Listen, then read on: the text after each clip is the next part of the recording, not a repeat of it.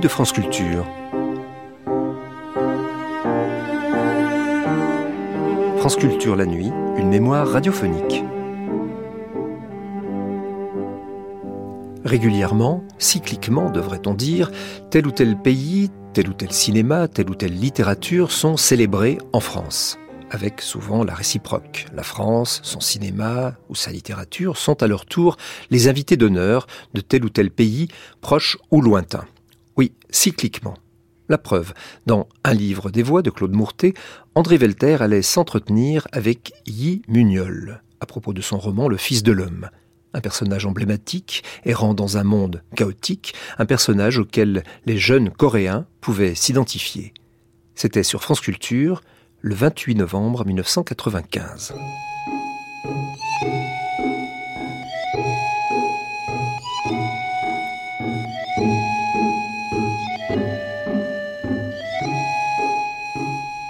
Aujourd'hui même débute, sous le patronage du Centre national du livre et avec la participation du Centre Pompidou, de la Société des gens de lettres et du Pen Club français, les belles étrangères après Israël et l'Égypte en 94 et la Suède en mars 95, la Corée. 13 écrivains sont ainsi invités à participer à de nombreuses manifestations à Paris et en province. Et s'il en est un certain nombre dont le nom est peu familier au public français, on connaît cependant Yi Mugnol, dont Actes Sud a déjà publié plusieurs ouvrages, en particulier le remarquable Le Poète en 92. À l'occasion des Belles étrangères, Koé Yun et Patrick Morus ont traduit et présentent un roman de Yi Mugnol qui date de 1987, Le Fils de l'homme. On sera probablement surpris d'y trouver un point de vue original sur Asverus, le juif errant, et une simple enquête policière qui devient très vite métaphysique. Émission de Claude Guerre. Mugnol, vous êtes euh, à ce jour l'écrivain coréen le plus traduit en français puisque six livres de vous ont déjà été traduits. Aujourd'hui, le, dernier à être traduit, c'est Le Fils de l'homme. Mais je voudrais savoir si ce livre, qui pour nous arrive après la lecture de cinq ouvrages précédents, en Corée, était également à cette place Ou bien est-ce que c'est un livre qui, les aléas de la traduction étant ce qu'ils sont, est arrivé après en France?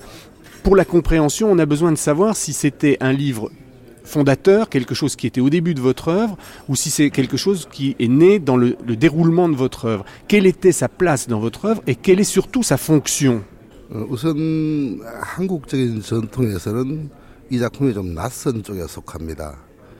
어, 주로 다루고 있는 기독교의 문제라는 것이 어, 지금 한국의 인구가 어, 기독교 인구가 인구의 절반이 넘긴 하지만은 그 세계 자체는 여전히 낯선 것에 속하지요. 그러나 이제 에, 점점 우리에게 많은 영향을 미치는 것이기 때문에 에, 제가 그 우리 시, 식의 방법을 좀 동원해서 다루어 본 것으로서 어, 우리 문학사에서는 좀 낯선 계열에 속합니다. Grâce à ce roman, je suis devenu très célèbre en Corée. Et c'est un des romans de mes débuts. C'est un roman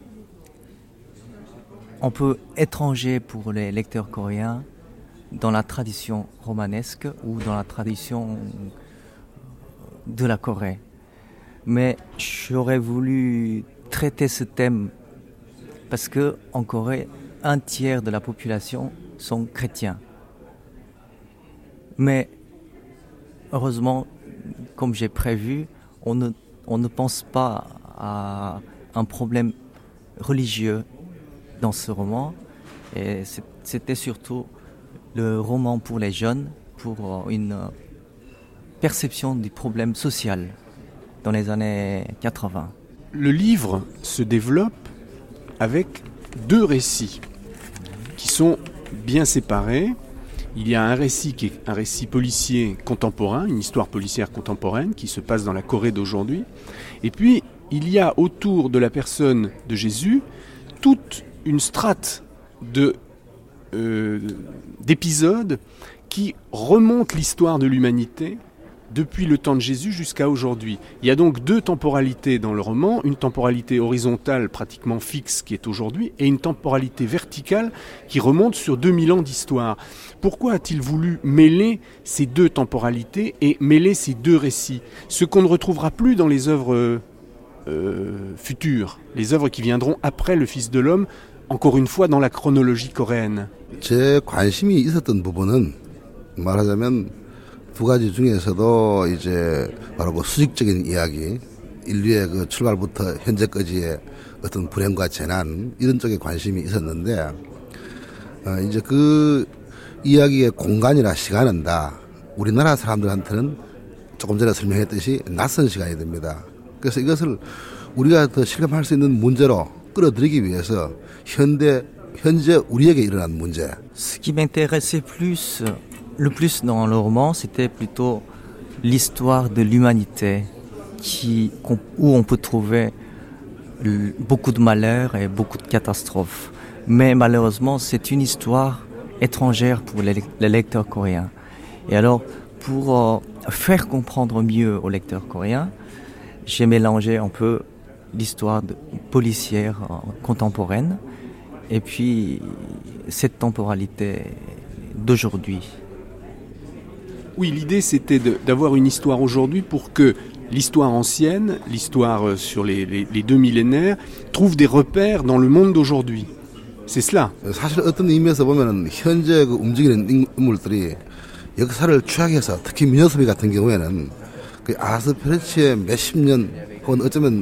그 우리 역사의 몇백 년을 이 친구가 자기 삶 속에서 한국적으로 현대적으로 얘기를 하지만은 살고 있습니다. 그래서 그것이 그냥 아득한 역사 특히 낯선 땅 이스라엘이나 이 서양의 일대는 우리한테 낯선데 si je présente seulement l'histoire de, de l'Occident ou l'histoire de l'Israël, le lecteur sera à l'écart du roman.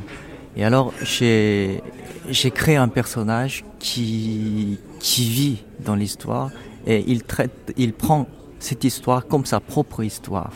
Et pour cela, on, en voyant un personnage qui vit, qui vit aujourd'hui et en même temps qui remonte l'histoire de l'humanité. Cette identification au, disons, au mythe du juif errant, euh, du, du, vagabond en quête de vérité, qui serait donc le personnage historique, euh, Immuniol, vous ne le considérez pas dans sa vérité historique. Vous le prenez plutôt comme une sorte d'emblème, un emblème qui pourrait avoir une, une correspondance avec un personnage de la Corée d'aujourd'hui, un personnage qui vivrait dans les difficultés de cette époque coréenne.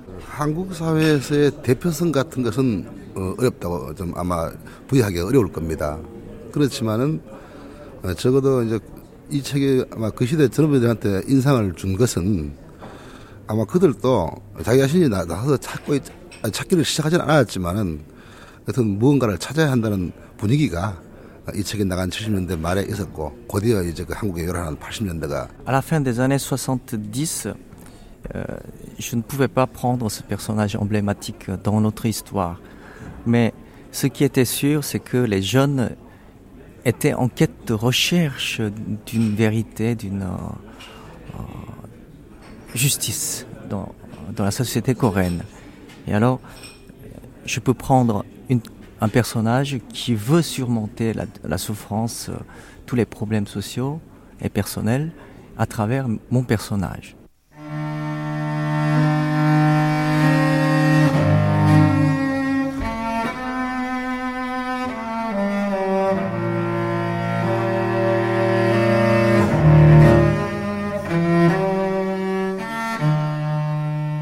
Après une brève enquête, et avec l'aide de la mairie annexe, le sergent Nam finit par retrouver un homme qui, huit années auparavant, avait bien connu Minyosop. Il put ainsi mettre au jour un aspect encore inconnu de l'homme qui le préoccupait. Certes, il lui arrivait souvent, au cours d'une enquête, de mettre en lumière la vilainie et la laideur derrière des apparences dignes et nobles. Mais le cas de Minyosop était plus que particulier. Le diacre du temple protestant du quartier, un homme vieillissant qui vivait là depuis vingt ans, n'hésita pas devant le sergent Nam qui l'interrogeait à appeler Miniosop, le fils de Satan. Il est entré dans notre temple avec un masque de brebis.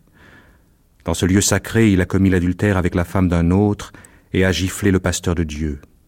De plus, il a séduit avec son esprit vicieux les brebis naïves, semant le désordre entre elles. Et il a mis le temple sans dessus dessous, au terme d'une véritable bagarre. Après un tel début, le flot de calomnie ne cessa plus. La femme avec laquelle il avait commis l'adultère était la seconde femme d'un ancien du temple.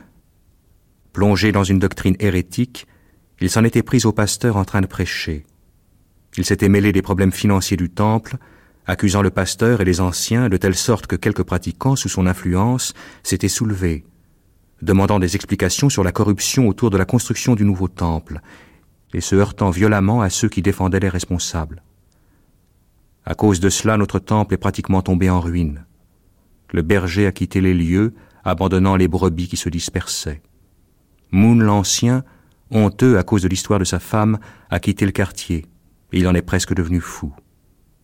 Heureusement, grâce aux bergers et aux brebis à nouveau réunis, le temple s'est revivifié. Mais celui-là, ce fils de Satan, n'obtiendra jamais le pardon de Dieu. Je ne sais pas pourquoi vous êtes venu ici. Mais comme vous êtes policier, s'il lui est arrivé quelque chose de mauvais, cela prouvera que le jugement de Dieu l'a finalement atteint.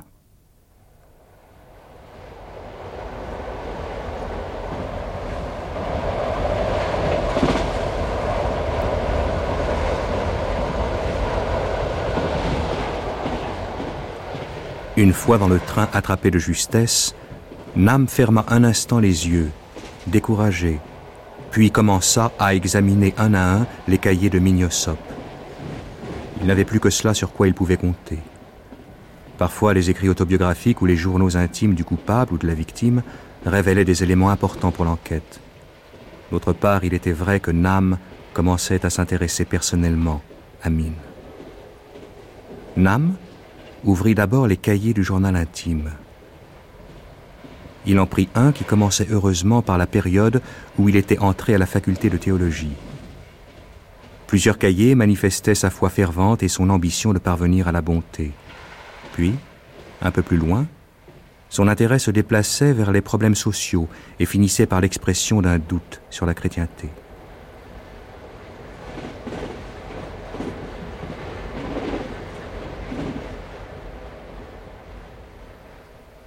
Ahasverus, pris d'une profonde tristesse, balbutiait comme un enfant dans les bras de la femme, son front entre ses seins chauds. Le tourment et le chagrin par lesquels il était passé au cours d'innombrables nuits se transformèrent en larmes incontrôlables qui coulèrent sur ses joues rêches. Ô mon pauvre, que c'est bête de pleurer. Ne sommes-nous pas ensemble? N'éprouvons-nous pas de l'amour? Ce n'est pas ce que je voulais dire, Sarah. Pourquoi Dieu Sarah délia ses bras et plaça sa main blanche et douce sur la bouche d'Asverus. Encore. Cette fois-ci, prends-moi dans tes bras. Serre-moi fort et passionnément. L'étoile du matin et le premier chant du coq attendent leur heure en nous jalousant. Ne te tourmente pas avec des soucis et des regrets inutiles. Profitons de la coupe qui se trouve devant nous. Il suffit de boire et d'en jouir quand on peut. Allez, dépêchons-nous. Sur ces mots, elle le conduisit doucement et tendrement vers le lit, tandis qu'il restait figé, en proie à la fois à l'ardeur et au tourment. Le lit, luxueusement décoré, et le souvenir du plaisir qu'ils y avaient partagé consumèrent instantanément son corps et son âme.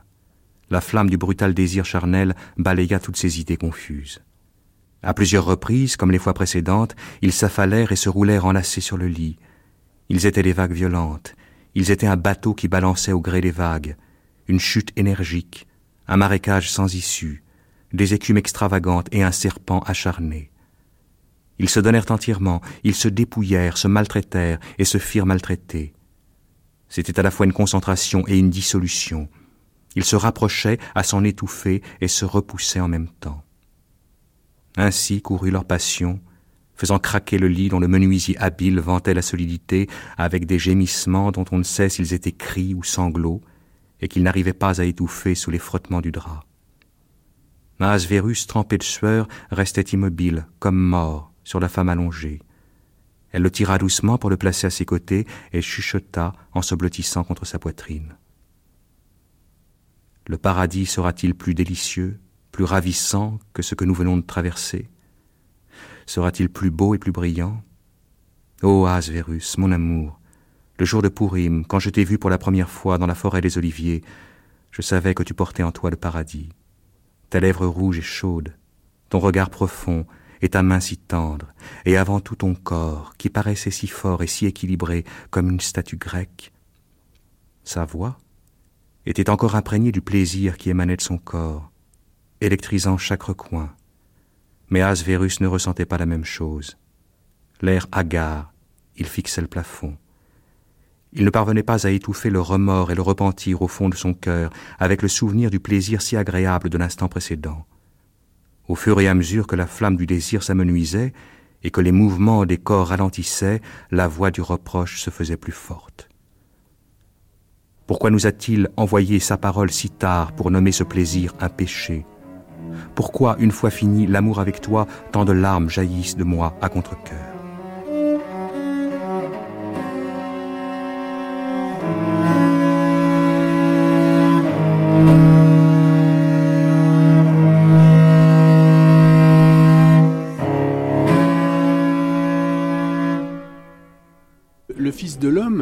c'était d'abord le premier personnage auquel un certain nombre de Coréens, de jeunes Coréens, ont pu s'identifier. Et ensuite, ce personnage du vagabond, on l'a retrouvé dans d'autres écrits de Yimugnol, euh, en particulier dans Le Poète, où l'on voit également un, un, personnage emblématique de l'histoire coréenne, Kim Sakat, le poète, qui est lui aussi un vagabond, un homme errant, dans un monde très chaotique, alors il fallait d'abord passer par un recours à l'histoire universelle avant d'en arriver au personnage typiquement coréen 예, 그 점은 바로 보신 것 같기도 합니다. 어, 사실은 어떤 의미에서는 그내 정신의 성장 과정이라는 것이 어, 정규의 그 어떤 교육 과정에서 어, 잘 지도된 그런 성장 과정이 못 되고. C'est juste bien, vous avez bien trouvé, parce que depuis l'enfance, je n'ai pas suivi une formation normale. Je peux même dire que ma vie était dans une errance. Et alors, euh, je mets beaucoup d'importance sur l'influence et l'effet de, de ce vagabond. Et alors, euh, je m'attends à, à, trouver quelque chose lors de l'errance. Et je je pense qu'on peut trouver une valeur même pendant l'errance. Et alors, je, préfère souvent de choisir un personnage euh, errant qui est vagabond pour cela. C'est-à-dire que le personnage du vagabond, euh, c'est une possibilité d'échapper aux contradictions, voire aux souffrances qu'imposerait la société coréenne dans l'époque récente, puisque pour vous, Yimugnol, il s'agit bien entendu de l'époque récente, cette idée d'être un personnage, euh, je dirais pas simplement déraciné, mais qui n'est pas situable, qui se met en marge, et donc se mettant en marge, se met également en marge de l'oppression. 그게 꼭뭐 피하기 위한 방황이라고 말할 수는 없고요. 또 어떤 의미에서 본질적으로 인간이라는 것이 그러면 잘 정비된 제도 속에서 정확하게 판단을 내리는 적절하게 또 정확하게 그 시기에 맞춰서 내리는 그 사람들도 어, 그들 내면에서는 어쩌면 많은 선택 사이에서 배회하고 방황하다가 가는 것이지 기계적으로 그렇게 되는 것 같지는 않고요. 어, 그래서 어, 이 방향을 반드시 이 어떤 사회의 그 어떤 중심 이슈라든가 어떤 중심 세력을 피해 나가기 위한 Un être baravant, pour moi, c'est l'essentiel. Bon, il peut y avoir les gens qui sont dans la subvention, qui suit bien l'éducation et qui entre directement dans la société et qui affronte le problème, qui résout, qui le résout. Mais, mais à l'intérieur, il, il se perd souvent, ça c'est sûr. Mais à cause de mon enfance et de mon adolescence, je préfère plutôt l'errance, puis après une errance, on peut trouver l'idéal plus, personnel et plus concret. Et pour cela, euh, au lieu de d'entrer dans la société qui, qui, confronte l'oppression de la société, je mets à l'écart de la société et mon personnage se erre un petit peu et trouve son idéal euh, dans l'errance même. Ce fut au temple de Jérusalem qu'eut lieu leur quatrième rencontre. À ce moment-là, Jésus était devant une femme que prêtres et pharisiens avaient appréhendée pour adultère. Cherchant un prétexte pour dénoncer Jésus aussi, ils l'interrogèrent. Maître, cette femme a été prise en flagrant délit d'adultère. La loi de Moïse ordonne de la lapider. Quel est votre avis? Jésus était en train de tracer quelque chose sur le sol. Ils le pressèrent de répondre. Que celui parmi vous qui n'a jamais péché lui jette la première pierre. C'était une réponse extraordinairement subtile. Les gens âgés disparurent un à un, et finalement il ne resta que cette femme à qui Jésus demanda Où sont-ils tous? Personne ne vous a condamné? D'une voix tremblante, la femme répondit Personne, maître. Jésus dit calmement Je ne vous condamnerai pas non plus. Allez-vous-en, et désormais ne péchez plus. La femme disparut rapidement. Bien que les textes soient silencieux sur ce point, il y avait quelqu'un d'autre, Asverus. Lui qui observait la réaction de Jésus en cachette s'approcha, tandis que Jésus continuait à écrire sur le sol après le départ de la femme. Regardez, vous lui avez pardonné, vous seul pouviez la condamner, mais tous ceux qui étaient là avaient le visage véritable des hommes que vous devez sauver. Dès qu'Asverus eut dit cela, Jésus poussa un léger soupir et répondit C'est triste, mais ce n'est pas désespéré. Au contraire, je dois leur porter secours. Comment? Par l'amour infini de mon Père. Alors, vous allez pardonner inconditionnellement? Vous allez admettre telle qu'elle leur nature mauvaise? Pouvez-vous les quitter après leur avoir seulement promis de les sauver sans rien exiger? Ce n'est pas les sauver cela, c'est les abandonner. Comment pourrais-je laisser ainsi tous ces hommes si coupables et cette terre si flétrie? Au fait, qu'est-ce que c'est un péché?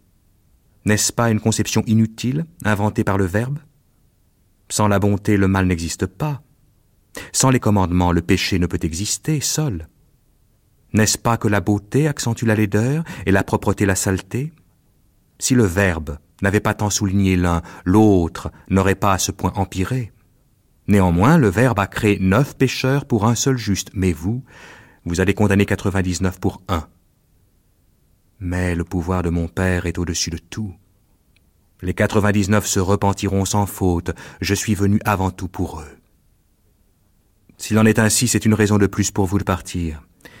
Ils voudront garder leur terre dans la peine plutôt que de prendre le pénible chemin du repentir, soumis à une culpabilité pour eux incompréhensible, faisant couler des larmes hypocrites.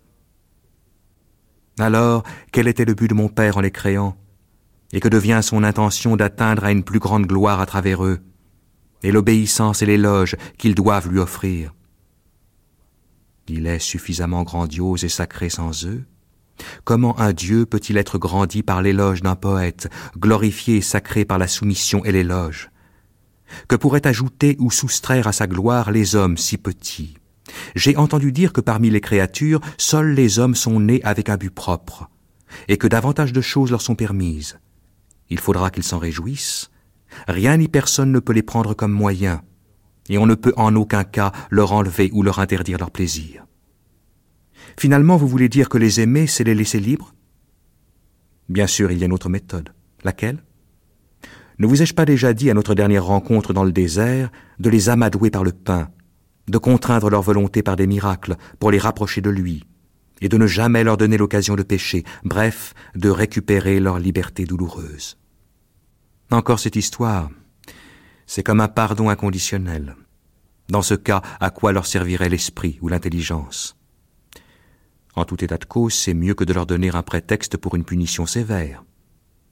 À cet instant, Jésus, qui était plongé dans une réflexion les yeux fermés, fixa soudain Asverus. Je me rappelle très clairement maintenant qui vous êtes. Vos paroles sont mot à mot celles de Satan qui troublait mon Père au ciel. Vous êtes tout à fait comme son fils. Tout ce qui vous déplaît, vous l'injuriez avec ce nom. Malheureusement, je suis le fils d'un homme. Je n'ai jamais renié comme vous l'avez fait ni parents ni frères. Je n'ai pas de mémoire céleste. Je ne dispose pas du pouvoir de transformer l'eau en vin. Je vous ai parlé en tant qu'être humain. Jésus, de nouveau les yeux fermés, sembla se souvenir d'un pays lointain et du temps où il se battait contre Satan avec Dieu. Ne vous accrochez pas à des souvenirs vains. Le jour est tombé et vous devez partir. Je vous prie de lui transmettre notre souhait. Que la protection de votre Père soit avec vous. Asverus, qui n'avait plus rien à dire à Jésus, s'en alla.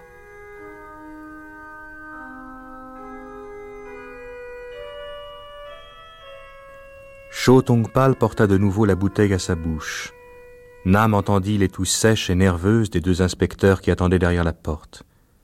Cho poursuivit son histoire. J'ai pénétré par la colline derrière jusqu'à son lieu de retraite, dans la pénombre du petit matin sans que personne ne m'aperçoive. Connaissant son habitude de se promener à une heure matinale, je l'ai attendu sur un sentier isolé. Au bout d'une heure à l'attendre, en tremblant dans le froid, il est enfin apparu comme si quelqu'un l'appelait. Dans la pénombre, ses cheveux étaient défaits, et sans doute à cause d'une nuit blanche passée à prier ou d'insomnie par ma faute, son visage était plus qu'émacié. Je l'ai traîné dans un endroit isolé et je l'ai supplié de revenir pour la dernière fois. À genoux, les mains jointes, je l'ai prié à l'endroit du meurtre. Chaud cessa un instant de parler en haletant. Il serra les dents et continua. C'était inutile. Il m'a proposé au contraire de retourner à la croix, de recommencer, là, encore une fois. Au moment où j'ai jugé qu'il ne reviendrait jamais, j'ai sorti mon couteau. Mais même à ce moment-là, Cho Tongpal, pris d'un spasme, cessa de parler. Il s'efforça de se retenir et prit la bouteille d'une main tremblante. Il respirait très fort. Ce n'est qu'à ce moment-là que le sergent Nam se rendit compte de quelque chose d'étrange, et il prit la bouteille. Tu as assez bu, ça suffit. Sans trop insister, Cho revint à son histoire. Il ne semblait ni surpris ni vouloir m'éviter. Il est possible que j'ai mal vu, mais il y avait même un léger sourire sur ses lèvres. Il y avait dans son regard la somme de tous les mystères, même jusqu'au moment précis où, pris d'une haine soudaine, j'ai déchiré son cœur avec mon couteau.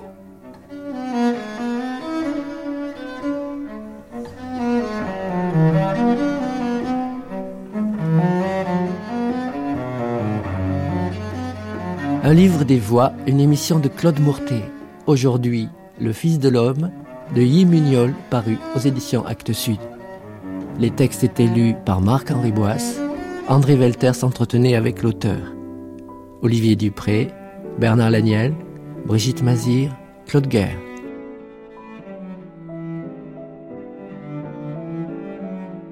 Cette émission a été diffusée pour la première fois sur France Culture le 28 novembre 1995. Vous pourrez la réécouter en ligne durant 1000 jours ou la télécharger durant un an sur le site franceculture.fr, rubrique Les Nuits de France Culture.